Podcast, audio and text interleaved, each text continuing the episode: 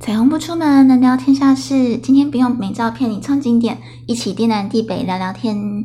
大家好，欢迎收听今天的彩虹不出门。今天的题目跟之前都不一样哦，因为我前两天啊，刚从别的网红那里看到一个关于心理测验的游戏。当时呢，因为还蛮有空的，就跟着他的带领之下做了那整篇的测验。那觉得有的地方还蛮好玩的，就也想跟你们一起玩玩看。就不想管说啊，是不是在学别人啊之类的，因为其实大家聊天的话题看多了，也都大同小异嘛。可能很多人你们也都玩过了啦。不过这种测验嘛，每个时期啊都有可能会给出不同的答案啊。那我们就开始吧。题目是这样的，我先都有打，但这边呢再复述一遍。这测验呢，如果你们想搜寻的话呢，就酷狗心理测验森林篇。那其实我搜寻的时候有发现，它总共有到七篇的样子，但后面我随机点了两三篇，我觉得还好。我还是最喜欢第一篇的内容。首先呢，你就想象你在一座森林的入口，当你呢正要走进森林的时候，你看到一只什么动物呢？重点是这只动物给你的感觉是什么？可以用三种形容词描述它一下吗？想一下哦，我觉得你描述这只动物的样子是最精华的部分，所以仔细想想吧。哎，是不是有人？是不是有人没有跟到我的 IG 线动？所以现在收听的时候才跟着做的嘛？那我是不是要稍微等你们想一下？还是你们自己跟不上就按暂停再继续？我录 Podcast 的语速好像还算蛮快的哈，可以跟上吗？再给你三秒，想好了吗？再来喽！你走进了森林，出现一间小木屋。木屋旁边呢，放着劈好的柴，放的方式是怎么样的呢？是很整齐，还是很乱，还是乱中有序呢？然后你在小木屋中看到了一位长者，他给你什么感觉？一样给他三个形容词，想好了吗？再来，木屋旁呢来了一个小女孩，在兜售玫瑰花，有白玫瑰跟红玫瑰。你打算买一百朵，一定要凑齐一百朵的情况下。你要买几朵白的，几朵红的呢？然后你离开了木屋，来到了一座湖泊。你在湖边看到的是森林还是草原？最后喽，你又在湖边看到一只动物，它又是谁？给你什么感觉？请跟开头一样，找出三个形容词描述它。想好答案了吗？好的话，我们来对答案喽。我就直接呢用我的答案来解说这次的心理测验吧。首先呢，我在森林的入口处，我认为我遇到了一只狐狸。这只狐狸呢，我觉得它不是像一般人所认知的，在寓言故事中的狡猾形象，或者是妖媚的狐仙啊、狐狸精之类的这种狐狸。我的想象中呢，它是小王子身边的那只小狐狸。有了这个故事背景呢，我就决定了这只狐狸的形象是有智慧的、善于陪伴的。愿意被豢养的狐狸，因为呢，他都会跟小王子说一些看似同源同语，但其实很有智慧的话嘛。还会教小王子怎么样去照顾他的玫瑰花，甚至呢，还跟小王子说：“请你驯养我吧。”好，那这只呢，你在森林入口处看到的动物呢，就代表别人眼中的你，就是呢，你给别人的感觉，或者说你的形象。所以呢，我给你们的感觉就是那只小王子的狐狸耶。我家摄影师说很准啦，可是哈，我知道你们都觉得我烟酒嗓啦。p o c a s t 开台之后，每个都私讯我说：“哎，声音怎么跟想象中不一样？怎么这么奶？”所以我应该是很容易被误会成是狐狸精的小狐狸吧？是吗？然后呢，哎，中间的故事我觉得可以快一点带过。在木屋外看到的木材，我认为它是整齐摆放的，堆成金字塔形。但是，但是，唯有一根刚劈好的散落在地上。那劈好的木材呢，就代表你的思考方式是理性或感性。所以整齐放好的就是理性脑，散落一地的是感性脑。所以我理性中带有一丝不理性，可能那一丝丝的感性就足以把我人生毁掉之类的。我猜的啦。然后呢，我们在木屋中呢。遇到一个老人，他是怎样的老人呢？我的答案是不在乎，没有存在感，与世无争。然后呢，这老人代表意义是老了以后的你自己，所以我以后会是个不在乎别人，别人也不在乎我，就这么孤独老死的独居老人的意思。好了，我就边缘人嘛，以后的事情以后再担心吧。然后走出了木屋，遇到卖玫瑰花的小女孩。这一题我觉得稍微对美感。有讲究的人啊，都不会想要乱搭配吧？像你们很多人，IG 发文都要讲究排版了，同一个滤镜的照片啊，要排成九宫格，排完才可以画成下一组的色调。玫瑰花颜色怎么可以乱配呢？很容易全白或全红 all in 吧？我也是这样想的。所以呢，答案只有全红或全白选一个。最后呢，我选了全红。我觉得啊，以前的我很迷恋白色，那时候的我会选全白。但是现在我觉得越来越可以接受红色了，所以我就选择了全红。结果它的答案是：红色代表你接受爱的程度，白色呢代表你付出爱的程度。所以呢，以前的我是全然付出，现在是只收获不付出，好偏激哦！可是，哎，其实我觉得这个说法，我可以替自己辩解哦。也就是说。我觉得他也可以解释成说，我感受到自己被爱的程度吧。如果是这样说话，就觉得很合理啊。就年纪大了之后，会比年轻的时候懂得感恩嘛，就比较懂得说，哎，人家没有非要爱你不可。所以如果呢，人家爱你的话，事项点就接受吧。哎，这样讲好像没有比较好，越讲越渣男渣女。好了，反正我觉得这题可以。就像全白，其实也没那么伟大啊。全白呢，听起来就很像是，比如说。像上一辈的父母亲，他们的爱说：“哎，妈妈都是为你好，所以才委屈自己圈圈圈、叉叉叉什么的，搞不好就是情绪勒索的高手。这样也没真的比较伟大啦，反而令人更害怕吧？我好像真的不小心流露出很偏激的那一面。好啦，反正你们自己想想吧。总之，五十五十的人格最健全啦。好，下一题，走进了湖边，觉得湖边是草原或森林呢？我选择森林，茂密的森林。那这题呢，代表你对刚识认识的人抱持什么态度？选森林的人比较有防备心，选草原的人比较平易近人。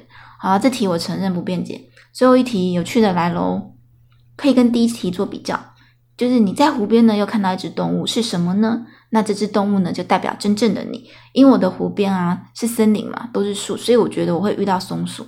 啊，这只松鼠的特色啊，就是温驯、无忧无虑，都有人 喂，有人喂。这一点是因为我家附近公园有一棵树，我们常路过的时候啊，都看到树干枝桠上有一根是比较横的长出来的，所以呢，上面常就有人，不知道是阿公阿妈还是谁之类，就沿着那个树干放一排的切块水果，有时候是水梨，有时候是香蕉。后来才发现那是喂松鼠的，就真的有看过有一只松鼠会出来吃。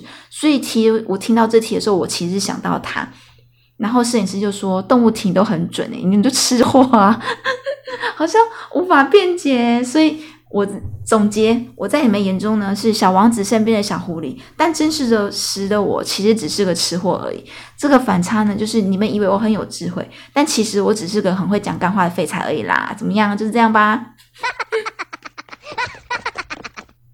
好，这个测验我也问了我们家摄影师，但我问他的时候呢，故事我没有记得很熟，就中间有漏掉一段，但你们还是可以听听看，因为我觉得他动物题的答案还蛮让蛮让我出乎意料的。第一题，森林入口处遇到的动物，他说无尾熊，因为很可爱，会吃尤加利树叶，然后很可爱。我说没有别的形容词了吗？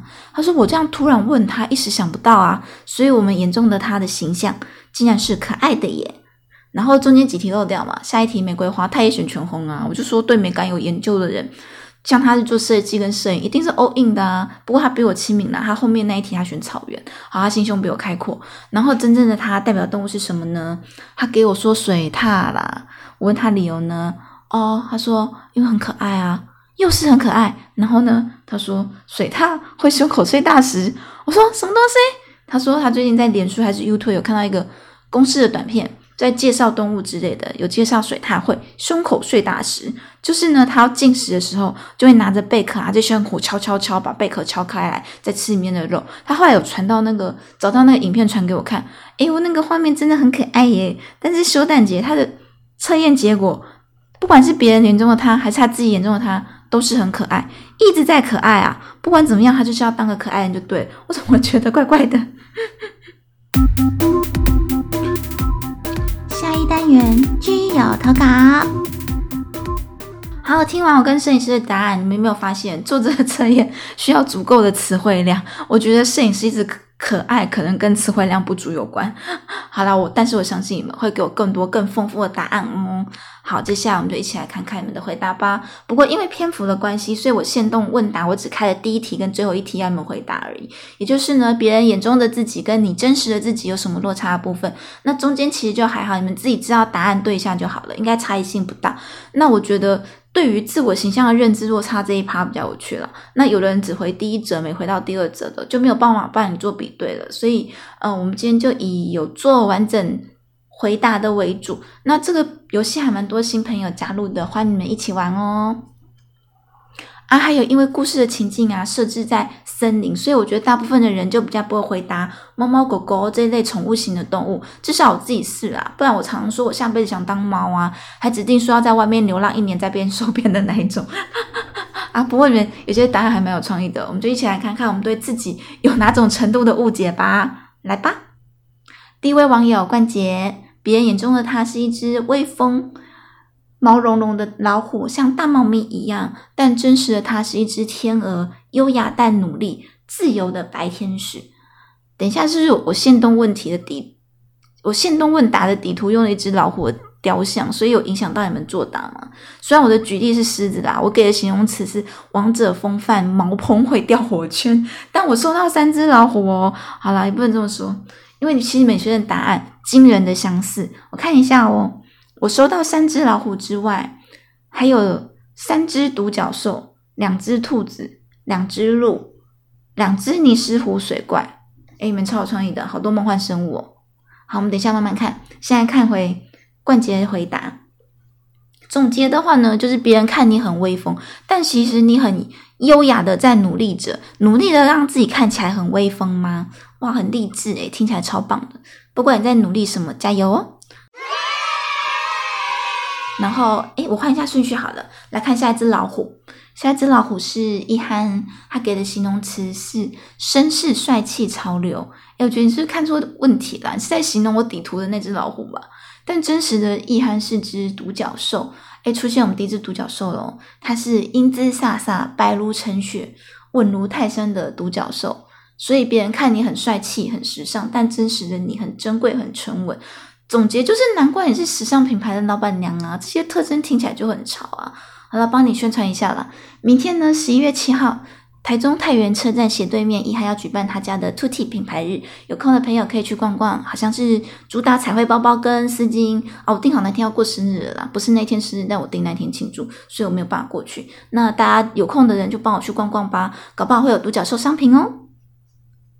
好，然后下一只老虎是网友一九八六，平平呢是大家眼中的老虎，但大家给老虎的形象都还蛮不一样的。它是属于慵懒、不以为意、藐视一切的老虎，但真实的它是水怪恐龙，温柔而友善，好亲近，也是一位属于真情易售的朋友，但会被身边朋友误解。希望你身边人会慢慢懂你，好好珍惜你哦。好，下一个也是真情易售组的，是我们熟悉的。撩妹语录大师 S，别人眼中的他是一只独角兽，因为他看起来漂亮，想飞，找主人，好准哦！一直撩妹，所以大家都觉得你在找主人呐，你也太神准了吧！好，但事实上的你是一只尼斯湖水怪，因为头大，脖子长，灵活。诶，我怎么觉得尼斯湖水怪形容词很像在偷开车啊？糟糕，没有办法跟你正经讲话。我们平常在 IG 上都是干话型的。好，我就当做真实的你还是在开车吧。头大脖子长灵活的尼斯湖水怪嘛。好啦，下一个我们一起把真形异兽组看完好了。接下来是网友令，别人眼中的他是一只温驯、沉静、让人心融化的小兔子，但内心世界它是一只孤单的独角兽，宁静的喝着湖水。